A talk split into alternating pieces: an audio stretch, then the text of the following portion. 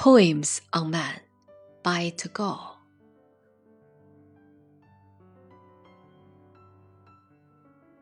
Man goes into the noisy crowd to drown his own clamor silence.